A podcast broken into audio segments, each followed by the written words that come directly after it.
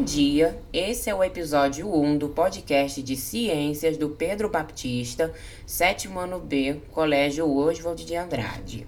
Hoje é dia 13 de novembro de 2020, sexta-feira, sextou, e vou falar para vocês hoje sobre os impactos dos veículos elétricos no meio ambiente.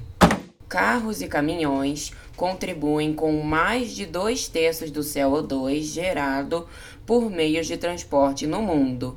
Uma forma de reduzir esse volume de CO2 é utilizando carros elétricos ao invés de carros movidos a combustível, como gasolina e diesel. O que são carros elétricos? São veículos onde o motor é elétrico e sua energia vem de baterias ao invés do motor de combustão. E eles são melhores? Por quê? São melhores sim. Os motivos principais são: o carro com motor elétrico não emite gases poluentes e é silencioso. O desempenho é tão bom quanto o de um carro comum. Enquanto ele está parado, ele não consome energia nem fica emitindo gases poluentes. Tem um custo de manutenção menor. Mas tem desvantagens? Ainda existem algumas desvantagens.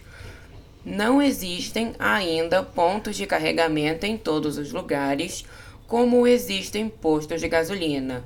Ainda são mais caros do que os carros comuns. As baterias utilizadas nos carros elétricos precisam ser trocadas e recicladas depois de alguns anos de uso.